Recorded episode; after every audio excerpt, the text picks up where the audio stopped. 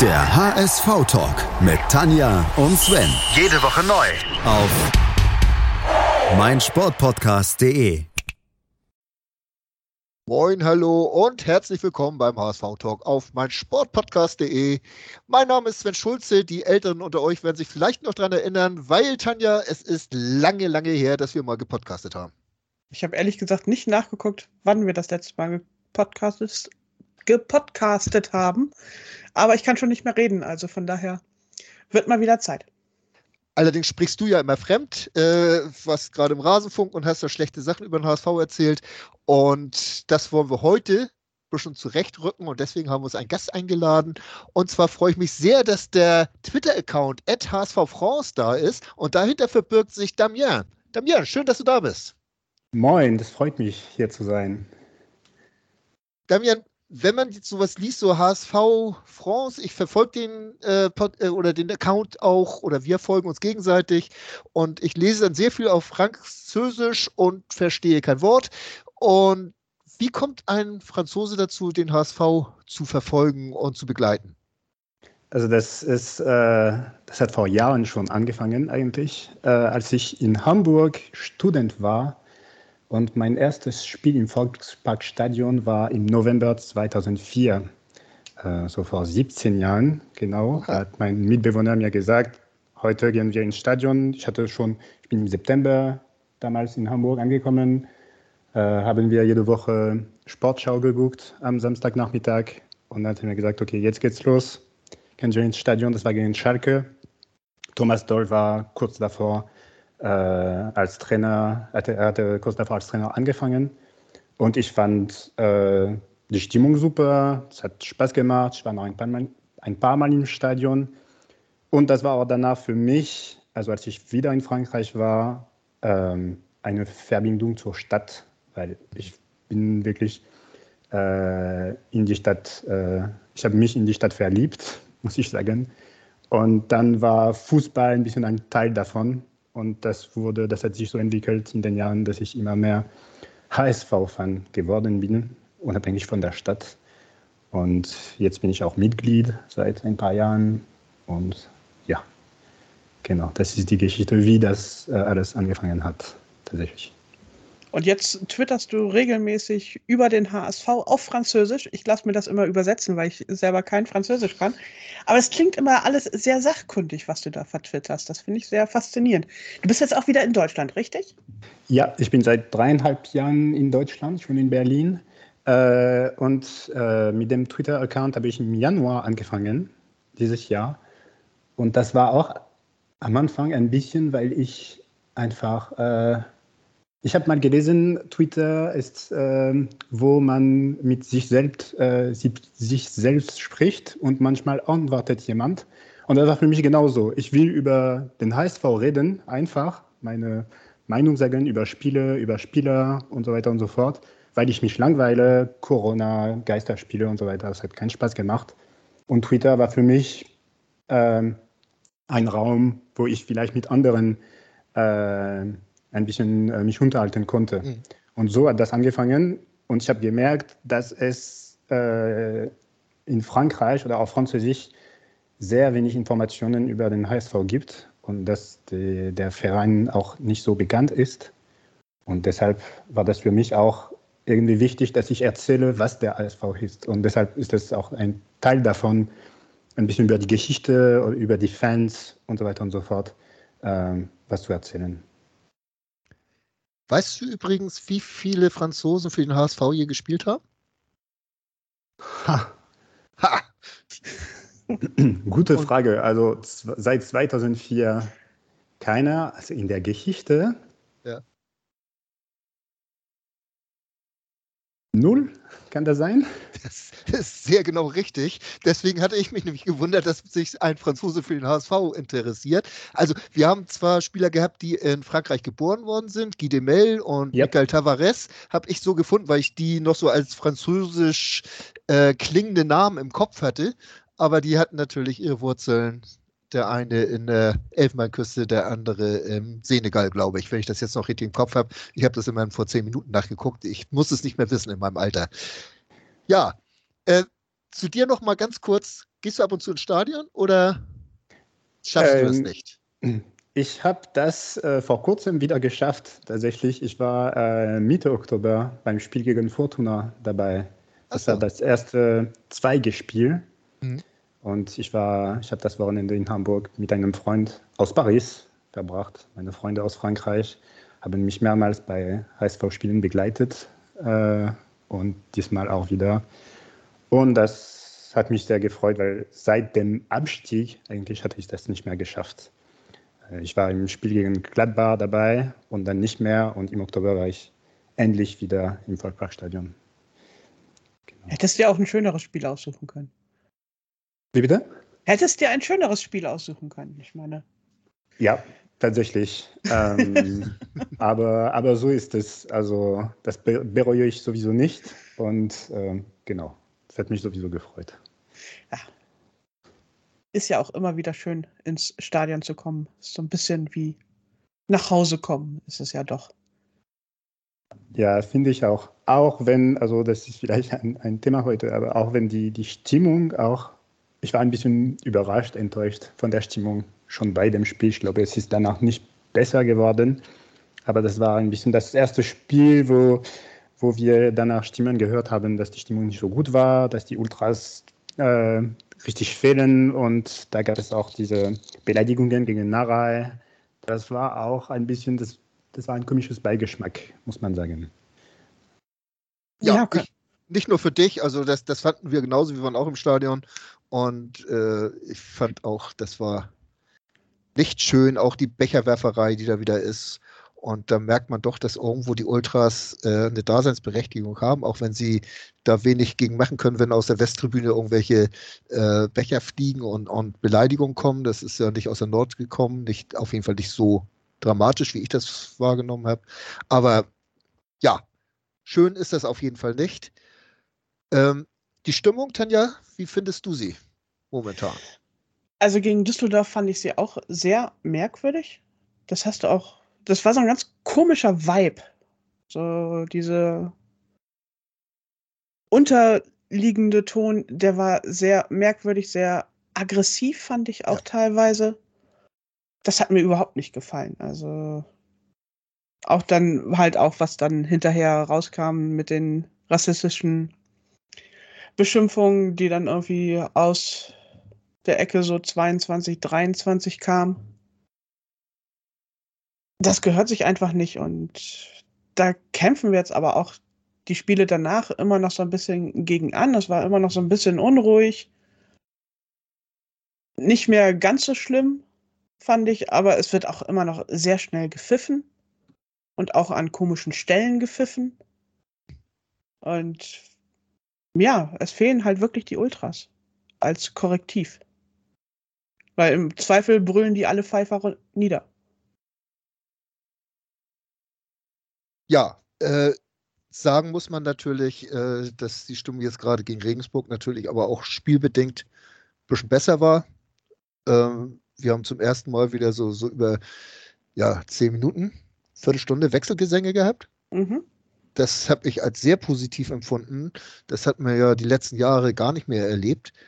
Und äh, allerdings war das natürlich auch ein traumhaftes Spiel. Damian, wie hast du das erlebt, das Regensburg-Spiel? Ähm, ja, traumhaft war das tatsächlich. Also ich war, ich bin seit äh, dem Anfang der Saison sehr begeistert, fast jede Woche äh, mit der Art und Weise. Ich finde das sehr spannend. Vielleicht gibt es manchmal ein bisschen zu viel Spannung, dass wir keine Tore machen, die wir machen müssten. Aber, aber wie wir Fußball spielen, ich, ich, äh, ich spüre Spielfreude und äh, auch jüngere Spieler, die da gefühlt ohne Druck auftreten. Äh, das macht wirklich Spaß. Sonny Kittel macht eine äh, herausragende Saison. Ähm, und bei Regensburg, das habe ich auch äh, getwittert, das ist, wir haben alles fast wie jedes Mal gemacht, aber ein Tick besser. Und dann ist alles äh, für uns gut gelaufen. Auch wenn wir ein Tor kassieren, äh, so schnell nach unserem äh, ersten Tor. Ähm, ja, die Mannschaft äh, hat einfach weitergemacht ähm, mit so viel Spielfreude wie zuvor und das war wirklich ein, ein Feuerwerk. Und auch wenn Regensburg ein bisschen mitgespielt hat am Ende der ersten Halbzeit, habe ich mir gedacht, wow, das ist cool. So, jetzt steht 1-1 und das macht wirklich Spaß. Und ich bin wirklich gespannt, wie das ausgeht. Und ja, ein sehr, sehr schönes Gefühl. Ich fand es sehr lustig. Äh, Sven wollte ein Tor erpinkeln gehen und es fiel dann auch tatsächlich das 1 zu 0. Dass er noch irgendwie im Gang gesehen hat, dann ist er tatsächlich pinkeln gegangen und da fiel das 1-1. Und wir wissen somit jetzt, dass Sven keine Tore, keine guten Tore erpinkeln kann. Der hat gefälligst da zu bleiben. Ja, ich kann auch nicht alles können, also wie gesagt. Aber es war immer, ne, ich bin stehen geblieben. Ich denke, Mensch, das könnte was passieren da noch gerade so. Und da war wirklich dann das 1-0 für uns. Ja, ich habe es dann noch gesehen. Das 1-1 musste man ja auch nicht unbedingt sehen, war ja auch kein schönes Tor, war ein hässliches Tor. äh, Tanja, Damian hat jetzt so ausdrücklich den Walter Fußball gelobt. Diese, diese Spannung und diese, dieses, äh, äh, ja, Feuer, was da irgendwo wo ist in, im Spiel. Geht dir das mittlerweile auch so? Hast du dich dran gewöhnt? Also so grundsätzlich habe ich ja nichts gegen den Walter Fußball. Es ist mir auch egal, wenn wir dann Gegentore kassieren. Mich haben nur die ganzen 1 zu 1 Unentschieden tierisch genervt. Weil einfach vorne die Chancen nicht reingemacht wurden, die wir ja durchaus dann hatten. Ähm, das war so das, was mich am Walter Fußball so ein bisschen genervt hat. Aber grundsätzlich die offensive Ausrichtung und auch die Art, Fußball zu spielen, finde ich großartig. Ähm, Damir, wir haben ja nun auch so einige jüngere Spieler dabei. Ähm, hast du da so einige, die dir so richtig ins Auge fallen, die du schon so ein bisschen ins Herz geschlossen hast? Oder äh, sind das bei dir so die alte, älteren? Kittel hast du eben erwähnt. Ähm, ja, ich bin immer sehr, sehr vorsichtig, äh, was, äh, was wird von jüngeren Spielen beim HSV mhm. oder von Spielen, die so fünf, zehn gute Spiele haben und dann in diesen verschwinden. Ähm, auch äh, zum Beispiel in der Transferperiode äh, fand ich sehr komisch, dass es so eine, ein Hype äh, über Reis gab. gab. Ich habe das nicht so verstanden. Ich habe mir gedacht, okay, der, der kommt, ich kenne ihn gar nicht, sehen, wie er spielt. Ähm, und er war am Anfang auch ähm, so, ich fand ihn nicht besonders gut. Ähm, äh, aber Reis zum Beispiel, was ich jetzt sehe, seit ein paar Spielen, ich habe das Gefühl, er, er ist langsam aber sicher angekommen. Er entwickelt sich Spiel für Spiel. Es hat mich sehr gefreut, dass er, dass er letzte Woche getroffen hat. Ähm, ich finde das ganz schön. Alidou auf jeden Fall. Also das macht wirklich Spaß. Mal sehen, wie lange es dauert. Hoffentlich die ganze Saison. Ähm, mal sehen, ob er beim HSV bleibt. Hoffentlich ja. Wenn nicht, ist es auch äh, kein Weltuntergang. Letztes Jahr war ich auch ein großer Fan von Onana. Der ist auch weggegangen. Äh, was ich gut finde, ist auch ähm, Muheim zum Beispiel, der Leibold äh, ersetzen muss und der das ganz ordentlich, ordentlich macht. Ähm, ich finde das sehr gut. Jonas David ist vielleicht mein Lieblingsspieler bei den Jüngeren, tatsächlich, muss ich sagen. Ja, da. Er war letzte Woche nicht da, nicht dabei, aber ich finde ihn, also ich war ein großer Fan von Stefan Ambrosius und ich, ich habe nicht gedacht, dass wir dieses Jahr wieder einen Innenverteidiger äh, von unseren Reihen so, so ein talentierter Spieler noch haben äh, für die Innenverteidigung. Also Jonas David überrascht mich auch. Also Sven hat ihn ja schon nach zwei Spielen abschreiben wollen und aus der Mannschaft reden wollen. Nicht. Das weißt du auch, dass es nicht stimmt. Aber es macht nichts. Das ist nicht die erste Lüge, die du über mich verbreitest. nee, aber die Entwicklung, die Jonas David dann auch genommen hat, die fand ich auch sehr bemerkenswert. Schade, dass er sich jetzt verletzt hat. Ich hoffe, das bremst ihn nicht zu sehr. Aber auch was Mario Vuskovic jetzt am Wochenende gespielt hat, fand ich großartig. Also Stimmt. Die Jungs müssen zwar, brauchen zwar immer so ein bisschen Akklimatisierung, aber wenn sie dann erstmal so richtig im Spiel drin sind, ob das jetzt äh, dann ja Jonas David am Anfang war, ob das dann Vuskovic am Wochenende oder auch Muheim, die brauchen ein bisschen, aber dann kommen sie wirklich mit Macht und das finde ich wirklich schön zu sehen. Ähm, von, von diesen ganzen Jungen ist es ganz klar, Ali Du ist momentan in aller Munde und alle jubeln den Bengel hoch. Ich finde das ganz witzig, dass du Jonas David so heraushebst. Äh, ich müsste jetzt eigentlich mal den Ex-Sportchef äh, von der Mopo grüßen. Ähm, die HSV-Talk-Hörer wissen, wen ich meine, äh, der auch gesagt hat, Mensch, aus dem wird dieses Leben nichts mehr im Profifußball. Ich bin selbst eigentlich geflasht, dass er es so geschafft hat. Also, dass er, ich hatte Angst, dass, da muss ich Tanja recht geben, dass, dass Jonas David so der äh, Gideon Jung ist, äh, der, der in dieser Saison da ist, weil ich die Angst hatte, dass David ein solides Spiel macht und wenn er dann mal Fehler macht, dass er dem auch sonst wie um die Ohren fliegt. Aber bislang macht er ja wirklich wenig Fehler, dass er mal ein Duell verliert oder auch ein Gegenspieler mal ein Tor schießt, das ist nun mal so. Aber das, äh, diese, diese eklatanten Fehler, die ich von ihm befürchtet habe, die sind ja absolut ausgeblieben. Das muss man ihm wirklich zugute halten. Also da bin ich sehr erfreut, dass das so läuft. Ja, ja. ich, ich habe auch ja. das Gefühl äh, zu, zu Jonas David und im Vergleich mit Jung, ähm, also, oder, oder als Jung jung war, okay. ähm, dass äh, vielleicht haben die jüngeren Spieler Stand heute im Verein ähm, ein bisschen mehr ähm, Gelegenheiten, Fehler zu machen. Und ähm, vielleicht sind wir tatsächlich so weit, dass die jüngeren Spieler nicht abgeschrieben werden, äh, wenn sie Fehler machen. Und äh, Gideon Jung war ein Beispiel. Ich habe sonst in den letzten Jahren nicht so viele Beispiele im Kopf von Spielern, die bei uns äh, wirklich äh, so aus, wie sagt man, ausgeblüht sind. Aufgeblüht sind, ja. Mhm. Aufgeblüht sind. Ähm, und, äh, und dieses Jahr sind das, äh, letztes Jahr und dieses Jahr sind das schon mehrere Spieler. Das heißt, okay, wir sind jetzt auch als Fan ähm, dafür irgendwie bereit und wir können das auch vielleicht besser nachvollziehen als der große ASV äh, sofort aufsteigen musste. Ähm, und keine Ahnung, ich, vielleicht äh, ist das komplett falsch, aber vielleicht gibt es ein bisschen mehr Ruhe im Verein für jüngere Spieler. Ich Jetzt glaube, da hast du auf jeden Fall recht, weil wir, ich merke auch, dass wir in den letzten zwei Jahren ist so ein bisschen so dieses Umdenken da. Vorher hieß es immer noch, ja, nur mit jungen Spielern geht's nicht. Und jetzt freut man sich über jeden jungen Spieler, der dann, wo man dann sieht, dass er gerade Fortschritte macht. Und es wird nicht mehr so, auch im Umfeld, nicht mehr so unbedingt der große Star, der fertige Spieler gefordert.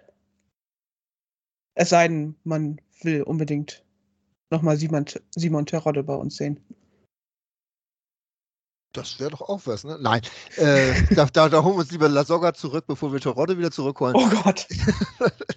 äh, ja, ich, ich bin auch der Meinung, dass, dass wir auch als äh, Anhänger des HSVs auch so, so einen Reifeprozess gerade durchmachen und durchmachen müssen, ähm, weil wir ja wirklich da angekommen sind, äh, endgültig in der zweiten Liga, äh, endgültig so weit, dass wir auch keine teureren Spieler, ich sage jetzt auf Bundesliga-Niveau, äh, uns leisten können. Für die zweite Liga ist das ja immer noch gut, was wir bezahlen und auch was wir bieten. Aber äh, da sind wir natürlich angekommen und dann haben wir viele junge Spieler, wie du es eben schon sagtest, wo das auch nicht so äh, darauf ankommt, wenn der Junge eben mal einen kurzen Fehler macht, äh, dann, dann geht das auch im Mannschaftsgefüge unter. Und äh, momentan hat man ja wirklich das Gefühl, dass äh, da ein recht großer Zusammenhalt äh, existiert in der Mannschaft, ne? Äh, wo dann auch jemand einen Fehler mal machen kann und der auch verziehen wird. Zum Glück. Zum Glück. Und man sieht ja in der Kritik sind dann so Leute wie zum Beispiel Robert Glatzel, der meiner Meinung nach zu kritisch gesehen wird. Weil der ja doch wirklich für die Mannschaft ackert, hat nicht ganz die Torquote, die man sich von ihm erhofft, aber äh, ich finde, er schafft unheimlich viel Räume, ist immer anspielbar und auch wirklich absolut engagiert. Weiß nicht, wie du das siehst, äh, ob man da irgendwo, äh, ob ich das wieder zu positiv sehe oder so, aber Damir, Robert Glatzel, was ist deine Meinung? Ja, ich bin eher ähm, optimistisch immer äh, mit solchen Spielern und äh, ich, ich sehe auch äh, alles, was er macht äh, für die Mannschaft. Ähm, und ähm, er wird bestimmt irgendwann wieder treffen. Ich glaube, der, ähm, dass, dass die Mannschaft, also dass sie zusammen sich so gut verstehen und so gut zusammen spielen, äh, dass er nicht trifft, ist vielleicht auch für ihn persönlich nicht so schlimm, weil er weiß, okay, die Mannschaft trifft und nächste Woche habe ich meine Chancen wieder und die Mannschaft weiß auch, okay, nächste Woche äh, geht der Ball rein. Also ich hatte wirklich gegen Regensburg das Gefühl, ähm, dass wie, wie, wie noch nie zuvor in der Saison, dass die Mannschaft so gut zusammengespielt hat. Und da sieht man auch für die Stimmung, wie, wie, wie, wichtig das ist und wie gut das funktionieren kann für Spieler wie Glatzel, die gerade seit dem Düsseldorf-Spiel ähm, der hat zum letzten Mal getroffen. Ein sehr schönes Tor, aber seitdem nichts mehr. Ähm, ja, es ist umso besser, dass, äh, dass die Spieler sich so gut verstehen auf dem Platz. Ich glaube auch, dass äh, Glatzel so ungefähr den undankbarsten Job beim HSV hat derzeit. Weil jeder fordert einen Knipser. Er hat schon sechsmal getroffen. Das wäre die Jahre zuvor, also vor Terodde, eine Wahnsinnsquote für einen HSV-Stürmer gewesen. Die haben alle immer so in der Saison ihre maximal elf, zwölf Tore gemacht und waren damit schon weit voraus. Ja, der, der Unterschied ist vielleicht, das ist manchmal ein bisschen frustrierend, äh, dass er nicht trifft, obwohl er so 90-prozentige Chancen hat. Das, ja. Deshalb äh, gibt es auch äh, Unzufriedenheit, glaube ich. Das kann ich auch verstehen teilweise. Aber wenn ich es dann noch früher mit Lasogga vergleiche, der halt auch eher so, ja, dann verzweifelt versucht hat, sich die Bälle irgendwo hinten zu holen und so weiter, da finde ich Glatzel einen großen, großen Fortschritt.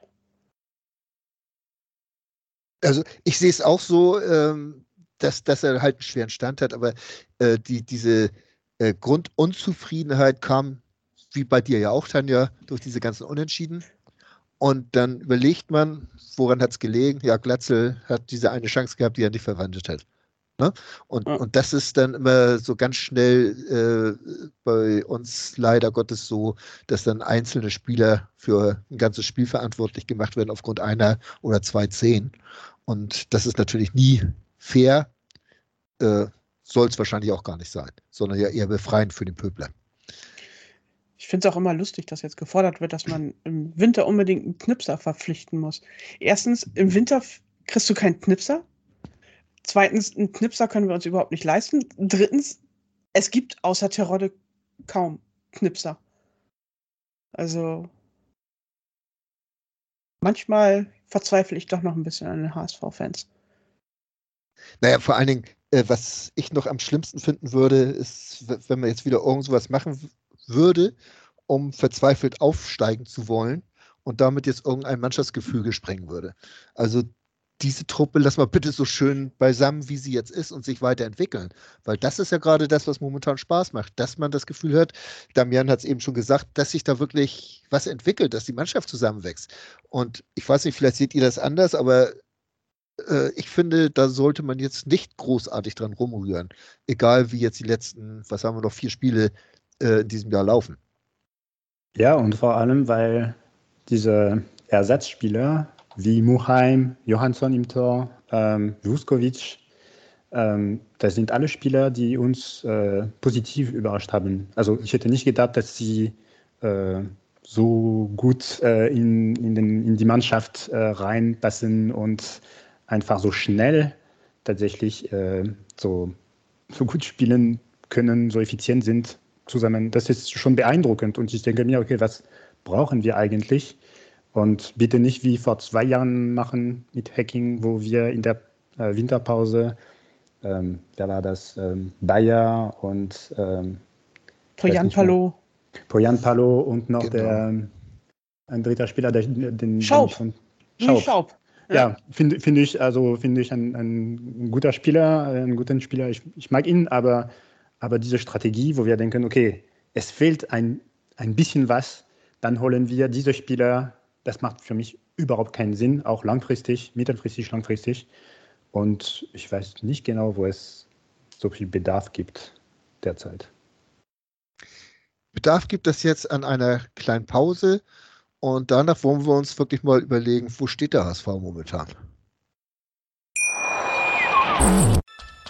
Was zum Teufel, du Bastard? Du bist tot, du kleiner Hundeficker. Und dieser kleine Hundeficker, das ist unser Werner. Ein ganz normaler Berliner Kleinstkrimineller, der dann aber im Knast das Ding seines Lebens dreht. Una Fantastica Risetta Perla Pizza. Er klaut seinem Zellengenossen ein Pizzarezept. Aber nicht irgendeins. Und mit dem eröffnet Werner dann die beste Pizzeria Berlins. Doch Werners Glück ist nur von kurzer Dauer. Denn es hagelt Probleme.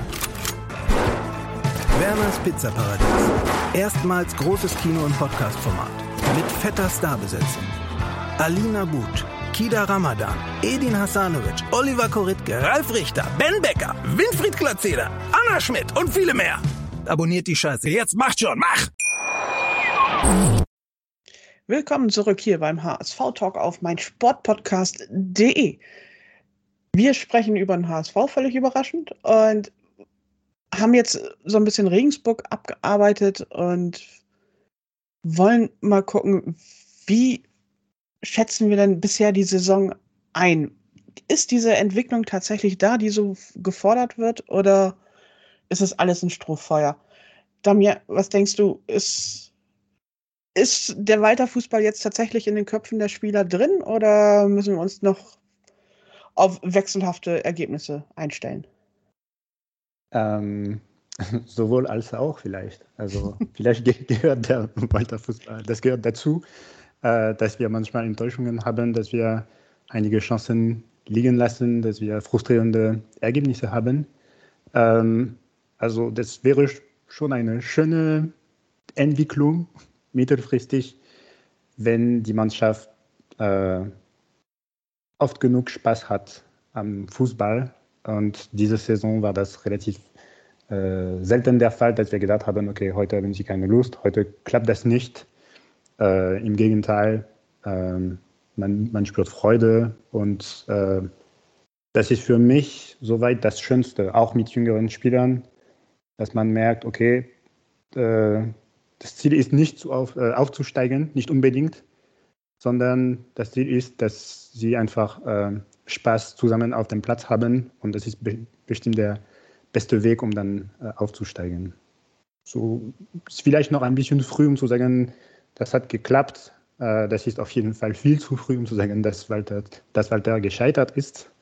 Ähm, genau, aber ich finde das soweit äh, sehr positiv. Und noch eine letzte Anmerkung. In den letzten Saisons äh, konnten wir relativ lange äh, das positiv einschätzen, wie das bei uns läuft. Und dann waren wir krass enttäuscht. Deshalb äh, bleibe ich noch ein bisschen vorsichtig.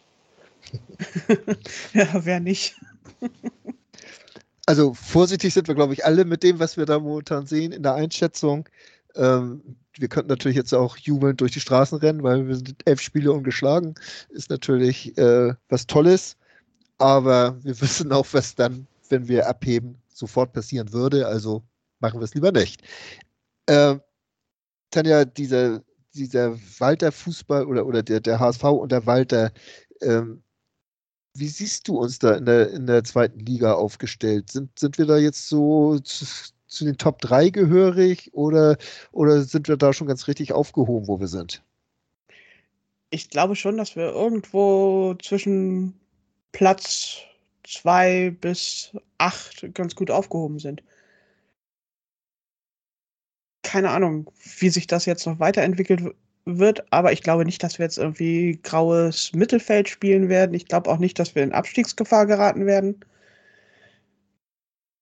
Ich traue der Mannschaft zu, tatsächlich immer noch den Kontakt zur Tabellenspitze so weit halten zu können, dass wir zumindest noch ein paar Aufstiegschancen wahren können.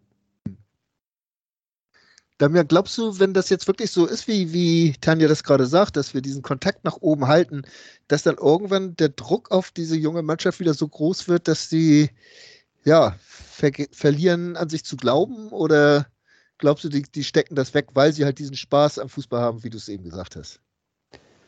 Ähm, da, das weiß ich nicht. Also ich weiß nicht, was, was passiert mit dem Druck und ich war äh, letztes Jahr so enttäuscht, wie, wie es sich entwickelt hat äh, unter, unter Tune, äh, wo ich dachte, wir haben jetzt eine Mannschaft, äh, gute Stimmung und so weiter und so fort. Und äh, es ist dann nichts geworden.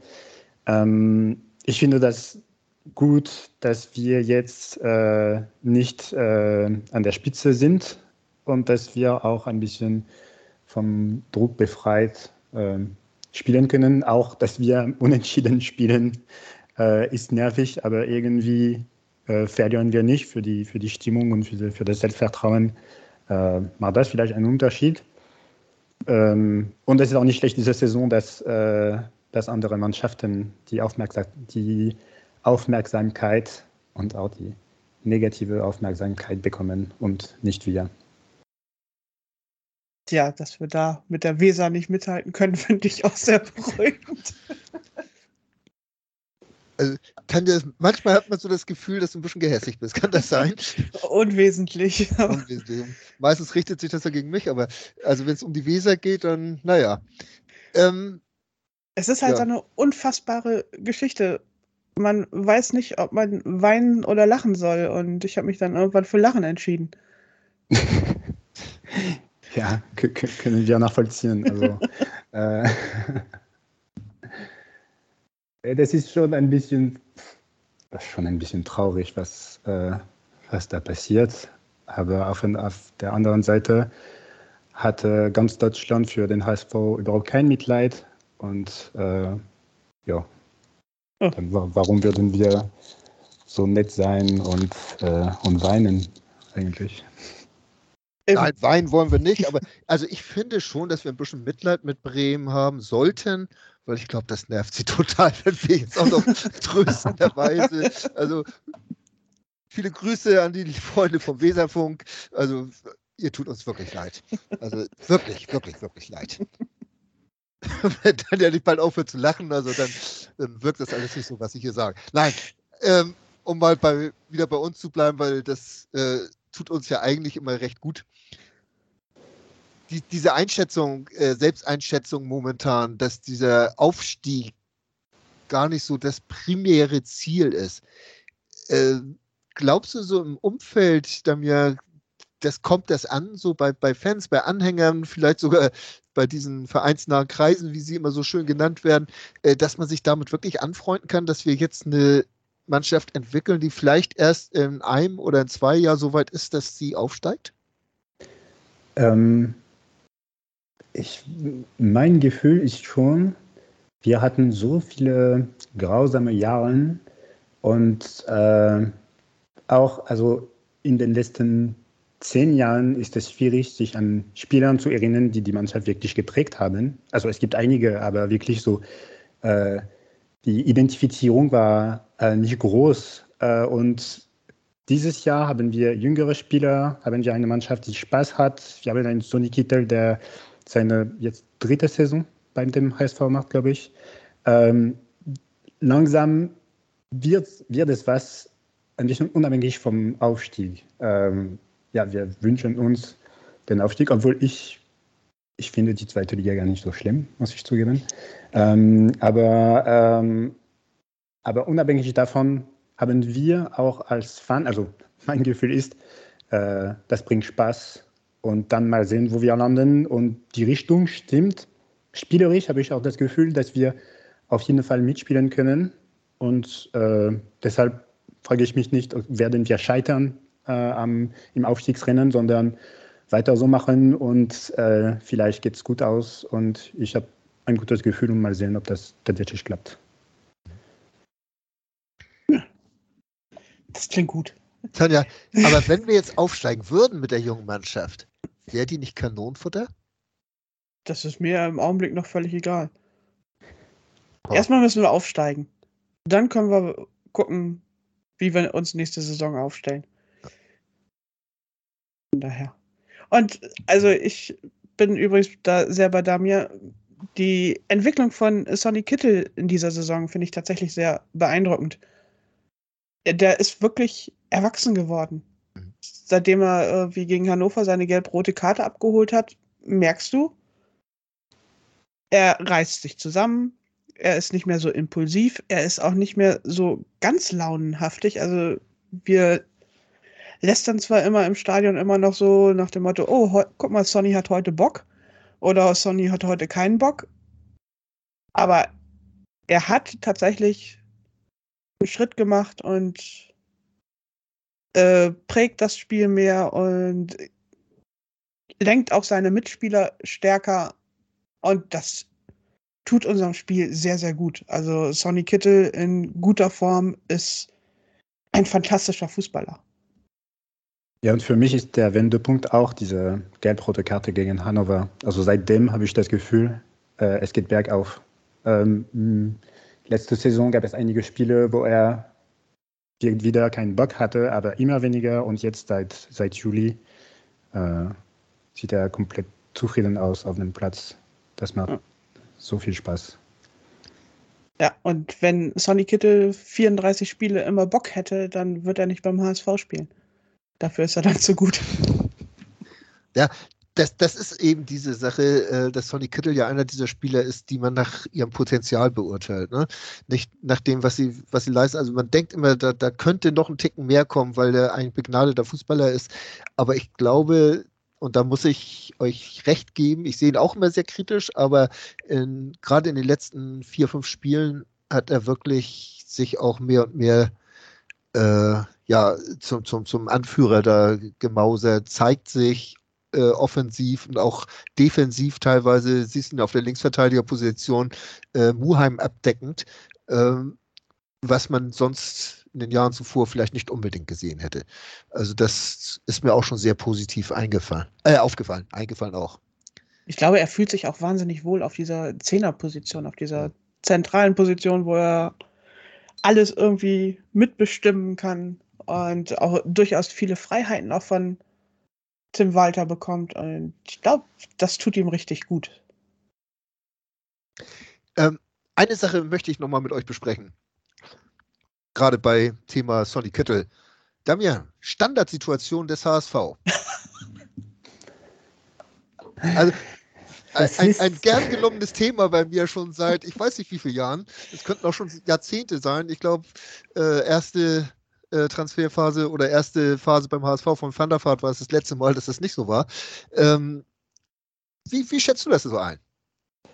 Ähm, ich finde, es, es, es wird langsam besser, tatsächlich.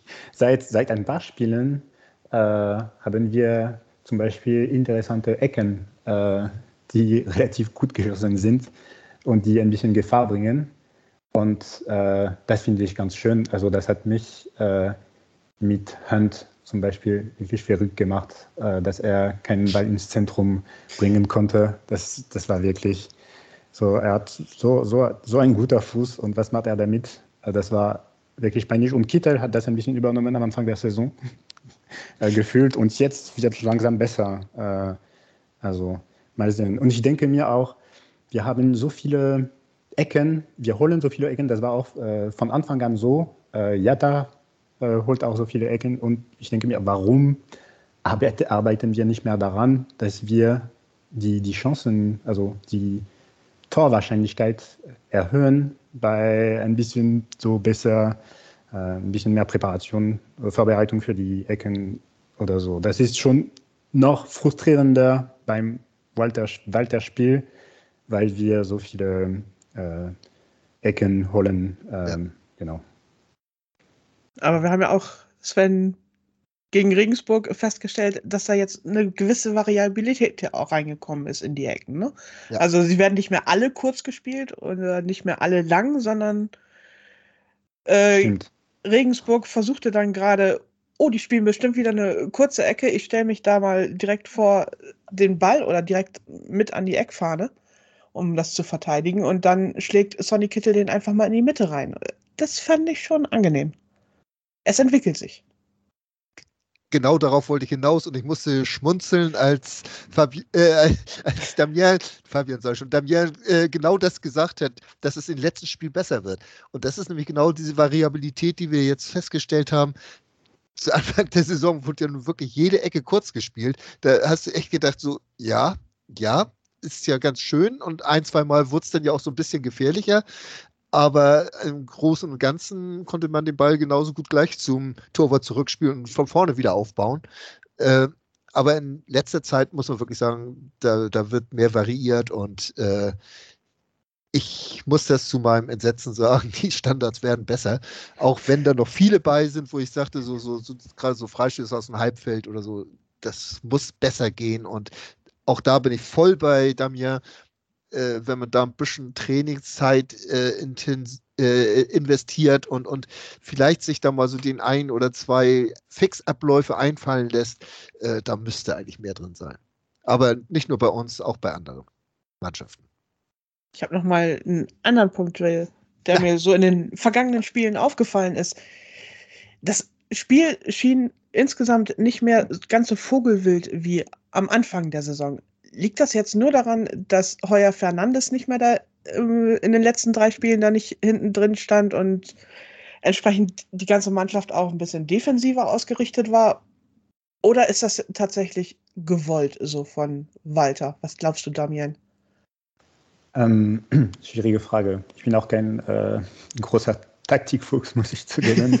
ähm, aber ähm, ich glaube, einige Spieler verstehen vielleicht besser, äh, was, was sie machen sollen. Äh, ich frage mich gerade, ob es, also ich mag Jan Jamera, äh, ich, ich, ich, mag ihn als Spieler. Äh, er wurde aussortiert ähm, für irgendwelchen Grund und vielleicht hat es damit zu tun. Also vielleicht hat er auch äh, dafür gesorgt, dass es ein bisschen un, ähm, zu wenig Struktur in der Verteidigung gibt oder dass er zu, zu viel nach vorne geht, ohne, äh, ja, ohne äh, Absprache zum Beispiel mit den Mitspielern oder so. Äh, keine Ahnung. Ich weiß nicht genau, woran das liegt. Ähm, oder vielleicht sind das einfach 14 Spiele und, und sie verstehen sich immer besser und ja, es könnte auch ein Grund sein. Sven, was glaubst du? Ist es Heuer Fernandes oder generelles Spielverständnis. Also der Wechsel von Heuer Fernandes auf Johansson, der war, finde ich, schon eklatant zu sehen, dass man dann versucht hat, nicht ganz so stark zum Torwart zurückzuspielen, sondern dann auch ein bisschen strukturiert dann aufzubauen. Dann gab es mal ab und zu einen langen Ball, was ja auch als Variante in einem Aufbauspiel nicht fehlen darf eigentlich, weil sonst, sonst äh, kann sich der Gegner zu leicht auf das einstellen, was du machst. Ähm, ich glaube, das ist so, so ein Punkt von, von allen, wo, wo das zusammenläuft. Einmal ist das Verständnis momentan ganz gut.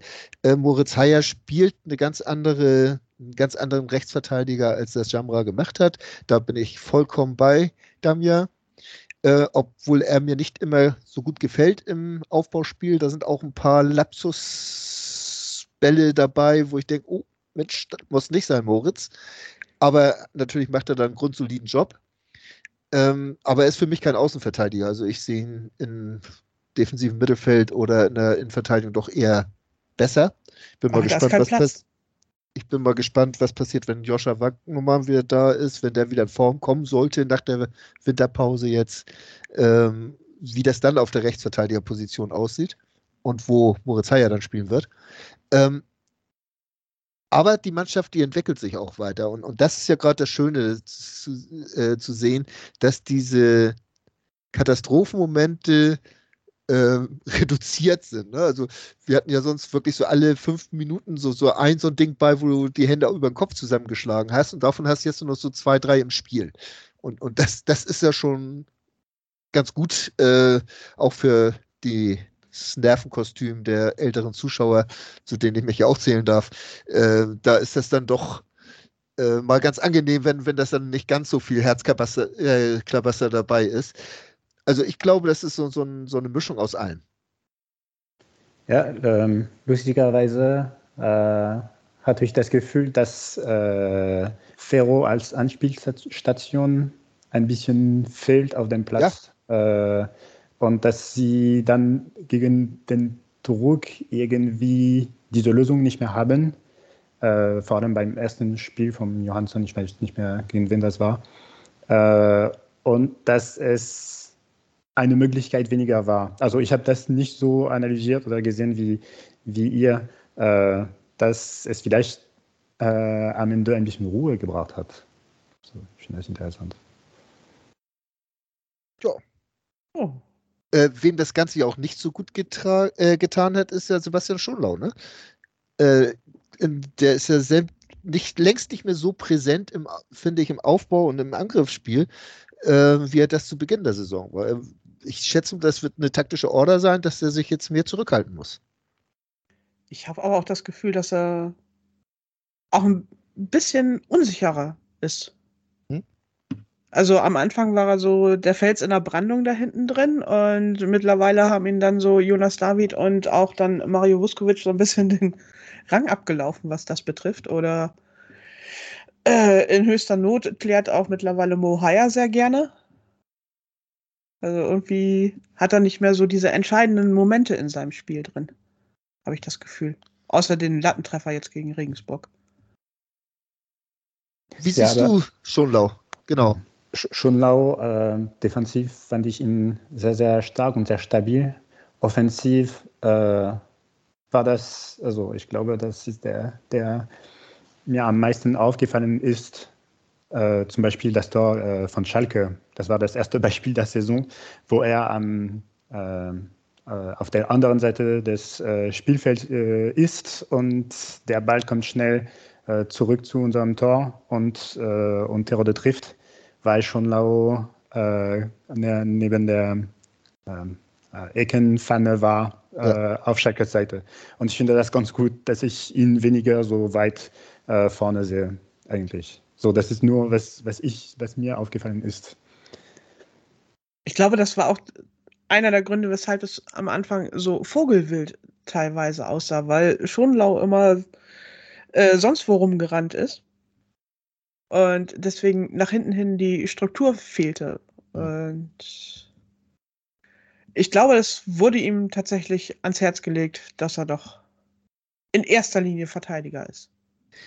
Ähm, wenn es ihm ans Herz gelegt wurde, ich gehe mal ganz stark davon aus, dass er zu Beginn der Saison so gespielt hat, wie er eigentlich auch spielen sollte, dass er ruhig mit nach vorne gehen soll ja. und so weiter und so fort. Das wird Walter ihm gesagt haben ist Walter nicht so unbelehrbar, wie man ihm immer nachsagt, Damir?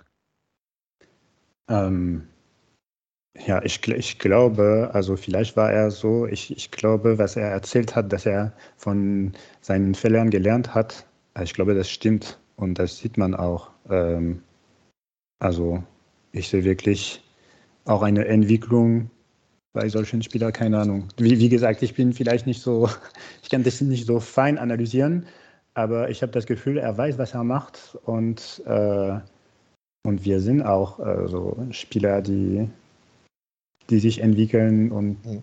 deshalb, äh, also er hat mein Vertrauen, dass er auch weiterhin äh, lernen will in, in der Saison, glaube ich.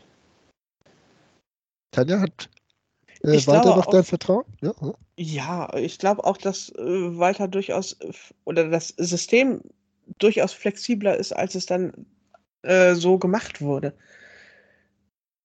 Äh, dass er in einigen Spielen dann nicht sofort irgendwie auf einen Torevorsprung sichern geschaltet hat, war ja komplett richtig.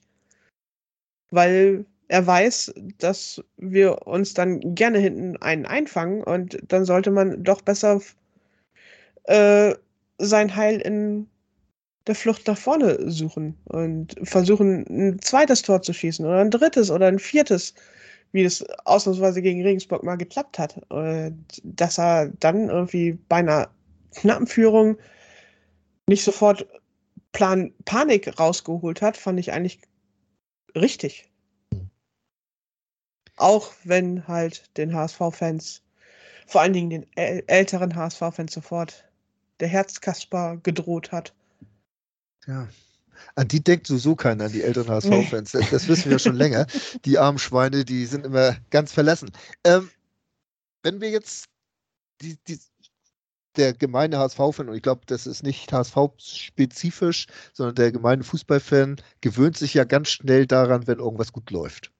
So dieses Spiel gegen Regensburg, das ist jetzt äh, eine Woche her und wird ja schon gerne als Maßstab genommen. Ist. Man konnte davon lesen, der HSV startet jetzt durch und also wird schon fast erwartet, dass man jetzt gegen Ingolstadt ja also Regensburg war Zweiter, Ingolstadt ist Zweitletzter, da müsste man ja eigentlich 9 zu 1 gewinnen. Damian, siehst du da auch eine Gefahr drin, dass da irgendwo zu viel erwartet wird jetzt?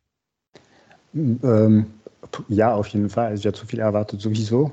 Äh, das ist äh, Teil vom HSV-Fan sein, glaube ich, also, oder in, in der Umgebung. Ähm, aber vor zwei Wochen war Walter gescheitert. Also deshalb äh, mache ich mir keine Sorge, wenn es gegen Ingolstadt nicht so läuft, wie wir das vielleicht erwarten könnten. Äh, dann in zwei Wochen gewinnen wir oder in drei Wochen gewinnen wir gegen Schalke und das ist alles wieder gut. Äh, ist mir ein bisschen egal, was so kurzfristig analysiert äh, und in Stein gemeißelt wird und dann die Woche darauf äh, gewinnen wir 4-1, alles gut. So deshalb. Ähm, ich finde es auch, man, man sollte jetzt auch wissen, wenn wir jetzt gegen, ausgerechnet gegen Ingolstadt spielen, äh, die haben eine schlechte Serie, die brauchen Punkte, die sind schon fast auch äh, äh, abgestiegen für, für alle. Ähm, genau äh, so was passiert, dass wir gegen sie verlieren. Also wir sind genau die Mannschaft, die solche, solche Mannschaften wie Wiesbaden letztes Jahr oder so äh, oder Osnabrück die nach sechs, acht Monaten äh, ein Heimspiel gewonnen haben gegen uns. Na klar, also das, dafür sind wir auch da gefühlt. Deshalb gegen Ingolstadt habe ich keine Erwartungen. Äh, Ingolstadt wird auch nicht wie Regen, Regensburg spielen und wir müssen auch bereit sein äh, dafür, dass wir nicht jedes Spiel gewinnen. Ja, vielleicht haben wir endlich gelernt, also nach dreieinhalb Jahren zweite Liga hoffentlich sind die Fans ein bisschen äh, geduldiger geworden. Ich muss ja gestehen, bei dem Spiel jetzt gegen Ingolstadt bin ich unbelehrbar. Ich erwarte einen Heimsieg. Das ist, das ist, aber so kennt man Tanja auch. Sie ist eigentlich der typische HSV-Fan. Immer voller Erwartungen und nachher ist sie die Erste wieder, die pfeift. Auch, auch wenn sie es nicht kann, aber trotzdem macht sie es. ähm, innerlich pfeift sie immer. Ich wollte gerade sagen, äh, haben die HSV-Fans gelernt, wollte ich dich fragen, Tanja, aber die Antwort hast du schon vorher Nein, die haben es nicht. Nee. Aber ich bin nämlich auch so eher auf der äh, Seite von Damian dabei. Das ist so, so dieses typische HSV-Ding. Ne? Du, du, gewinnst das Ding, denkst, jetzt hast du diesen Step gemacht. Das war genauso, als wir dann gegen Bremen gewonnen hatten und so weiter, wo du dann gesagt hast, oh ja, zack, jetzt läuft das. Und Sandhausen war nun der Turnaround-Punkt, dieses späte Tor da in der Nachspielzeit und so weiter. Und jetzt geht das richtig los. Ja, wir werden es sehen. Verloren haben wir trotzdem nicht gegen, nach diesen Spielen. Ähm, ich glaube, wir machen noch mal eine kurze Pause und dann wollen wir uns noch mal das Umfeld angucken, beziehungsweise was da so in der Chefetage passiert. Ich habe mich natürlich schockverliebt, weil die war wirklich ganz, ganz klein. So begann die Mensch-Hund-Beziehung zwischen Christina und Tierschutzhund Frieda. Und wie es danach, nach dem ersten Moment der Verliebtheit, so weiterging und welche Klippen es danach zu umschiffen galt, das hört ihr in der neuen Ausgabe von Iswas Dog, dem Podcast für harmonische Mensch-Hund-Beziehungen. Iswas Dog? Mit Malte Asmus. Überall, wo es Podcasts gibt. Ihr hört den HSV-Talk auf mein Sportpodcast.de. Heute zu Gast bei Tanja und mir ist der Damien. Ihr kennt ihn auf Twitter als, jetzt muss ich erstmal wieder gucken, so rum war es HSV France. Damien, äh, jetzt hat vor ein paar Wochen äh, unser Finanzvorstand den ja, erklärt, dass er nicht mehr weitermachen möchte. Äh, wie hast du diese Nachricht aufgenommen? Ähm, ich äh, ich habe seit, äh, seitdem Bolt eigentlich beim HSV ist, äh, ein gutes Gefühl, also und jedes Jahr ein besseres Gefühl, dass es mit ihm so weitergeht und dass es äh, ein bisschen stab mehr Stabilität im Verein gibt als in den ähm, Jahren zuvor. Äh, ich muss sagen, ich weiß nicht genau, ob Wettstein eher dafür gesorgt hat, dass wir jetzt nicht zu negative Zahlen äh, wegen Corona haben oder dass er auch dafür verantwortlich ist, dass wir in seinen ersten Jahren so viel Geld ausgegeben haben. Ähm, ich hoffe nur, dass es kein neues Marktspiel gibt äh, und dass das Team äh, um Jonas Bolt weiterhin in Ruhe, das ist mein Gefühl, dass sie in Ruhe arbeiten und ich hoffe, dass sie das weiterhin machen können. Ich glaube, das ist tatsächlich die größte Sorge jetzt mit der mit dem Abschied von Frank Wettstein. Wer kommt danach und passt das dann alles in dem Vorstand noch so gut, wie es jetzt eigentlich seit der Demission von Bernd Hoffmann passte? Das ist auch so meine Sorge eigentlich. Wir wissen, wir kriegen ja auch noch ein, zur Hälfte einen neuen Aufsichtsrat. Und da wissen wir auch nicht so genau, was wir von den Leuten halten sollen und welche Positionen die vertreten. Und die bestellen dann halt die neuen Vorstände oder zumindest einen neuen Vorstand, vermute ich mal. Und da bin ich auch ein bisschen unsicher, wie das dann tatsächlich ausgeht. Und ob Jonas Boll dann am Ende Vorstandsvorsitzender ist. Ja. Nun ist ja diese Nachricht von Wettsteins Rücktritt, nennen wir es einfach so, äh, ja schon ein paar Wochen alt. Und es werden noch gar keine Personen gehandelt, die auf ihn nachfolgen sollen. Äh, Damian, kannst du so gut schweigen, dass du das noch nicht weiter erzählt hast oder woran liegt das? Ähm, wie, wieso? Ich, sorry, ich habe die Frage nicht verstanden. Achso, ich habe nur gefragt, ob äh, ich habe einfach unterstellt, dass du wüsstest, wer es wird und äh, einfach nur schweigst und es uns nicht weitererzählen willst. Das war so. Ja, ich will, ich, ich, ich, will keine Unruhe im Verein bringen. Ich warte auf Marcels Anruf, äh, dass ich äh, die Info äh, mitteilen darf. Genau. genau. Also einen französischen Finanzvorstand hatten wir noch nicht. Das wäre doch vielleicht mal was Neues und wird vielleicht uns auch mal den einen oder anderen französischen Spieler zu uns locken. Äh, nein, aber jetzt mal ganz im Ernst ich finde das schon bemerkenswert, dass da noch gar kein Personalkarussell sich dreht momentan. Ist euch auch das auch so positiv aufgefallen? Ich finde das nicht überraschend, weil der neue Aufsichtsrat noch überhaupt nicht steht. Worüber sollen die drei Verbliebenen sich denn da groß unterhalten oder vier Verbliebenen? Ja, ob das nur die drei oder vier Verbliebenen sind oder das sogenannte Umfeld, ne? Äh, was ja auch gerne ihre Kandidaten dann schon rechtzeitig ins Spiel bringt. Aber sie, ja. sie haben noch ein bisschen Zeit. Das ist auch äh, nicht schlecht, dass wir wissen, so Wettstein ist noch äh, bis Mai da, richtig? Mhm. Ähm, das heißt nicht so plötzlich äh, kurzfristig äh, irgendwelche Entscheidungen treffen, weil jemand überraschend auf, ausgetreten ist. Ähm, da, oder ausgetreten wurde. Oder, oder so, aber so oder so, die haben noch Zeit und deshalb, ähm, also das ist schon etwas, also das hat nur mit dem EV im Februar, äh, da gab es wieder Unruhe, aber sonst äh, haben wir das Gefühl, auch was äh, Transfergerüchte betrifft, dass so viele Informationen äh, nicht zu früh äh, in die Öffentlichkeit gehen und dass es irgendwelche Marktspiele durch die Presse gibt. Das, dieses Gefühl habe ich kaum noch eigentlich. Äh, und es, hoffentlich bleibt es so. Ich sehe nicht, wer, also das sieht man nie, aber ich, will, ich sehe nicht, wer daran Interesse hatte, dass, äh, hätte, dass es anders ist derzeit. Ähm, dieses, das Wirken von Wettstein, das wird ja in der Öffentlichkeit immer, äh, auch das hast du da ja schon angedeutet, immer zweigespalten gesehen. Einmal äh, gerade zu, er ist ja seit 14 da, ähm, gerade zu Anfang dieses Geld, was ja mit beiden Händen rausgeschmissen wurde, äh, was er hätte verhindern können, vielleicht als oder auch müssen als Finanzvorstand. Und zum anderen, dass wir mit relativ ruhigem Fahrwasser durch die äh, Pandemie bislang gekommen sind.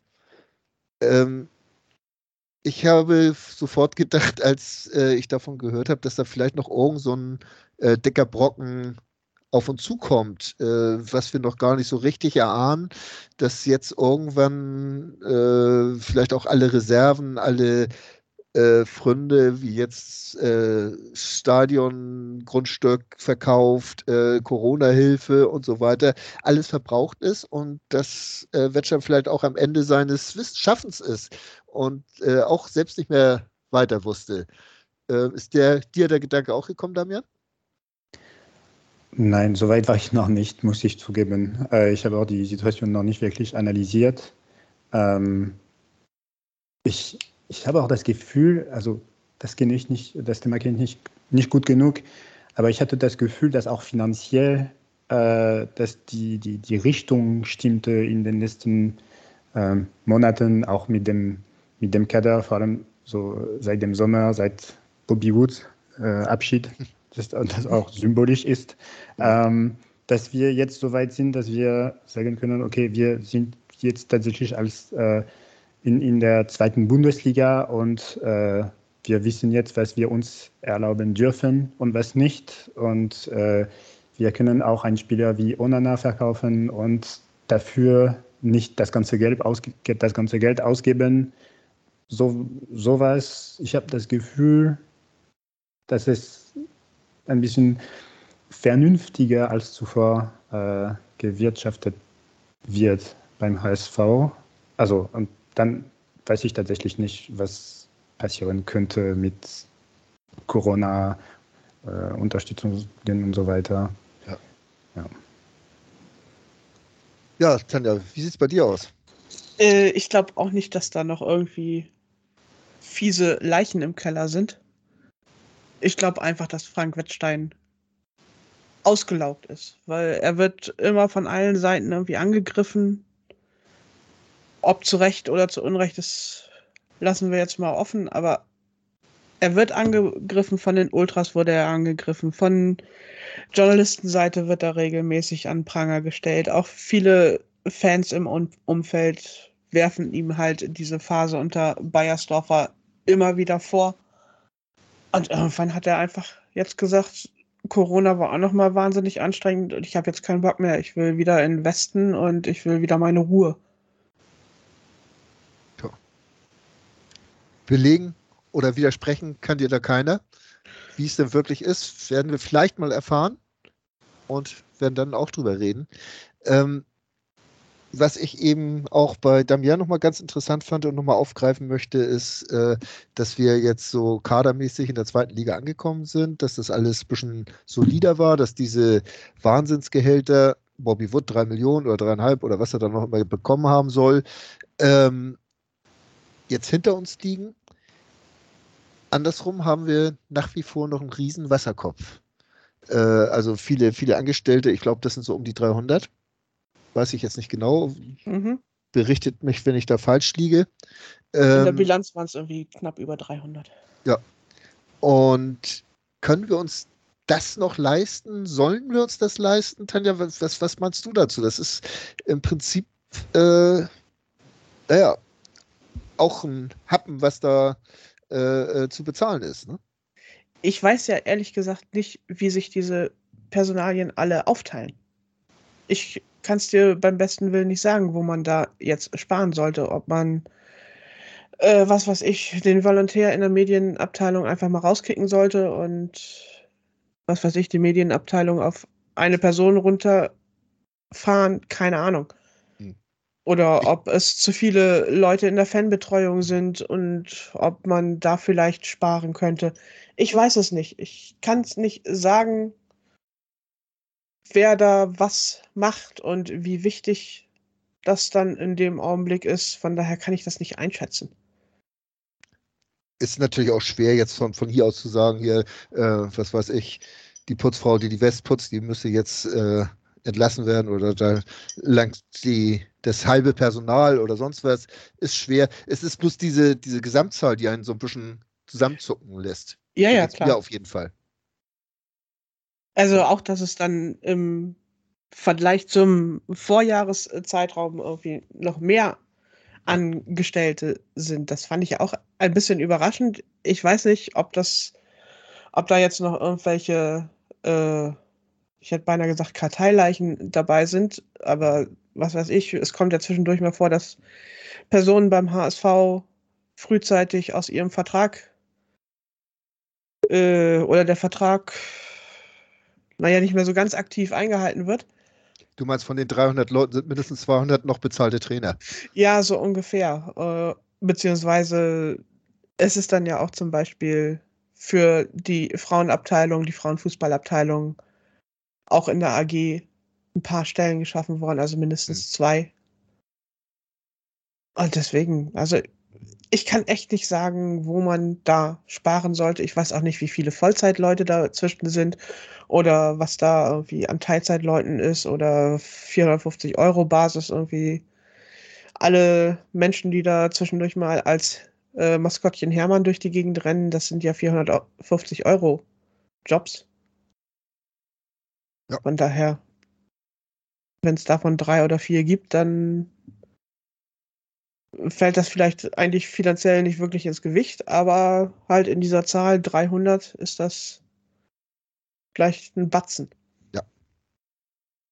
Das sind drei schon ungefähr ein Prozent. Ja. Tja. Habe ich schnell gerechnet, ne? Mhm. Und das in meinem Alter. Ja, Damian, du noch eine Idee dazu?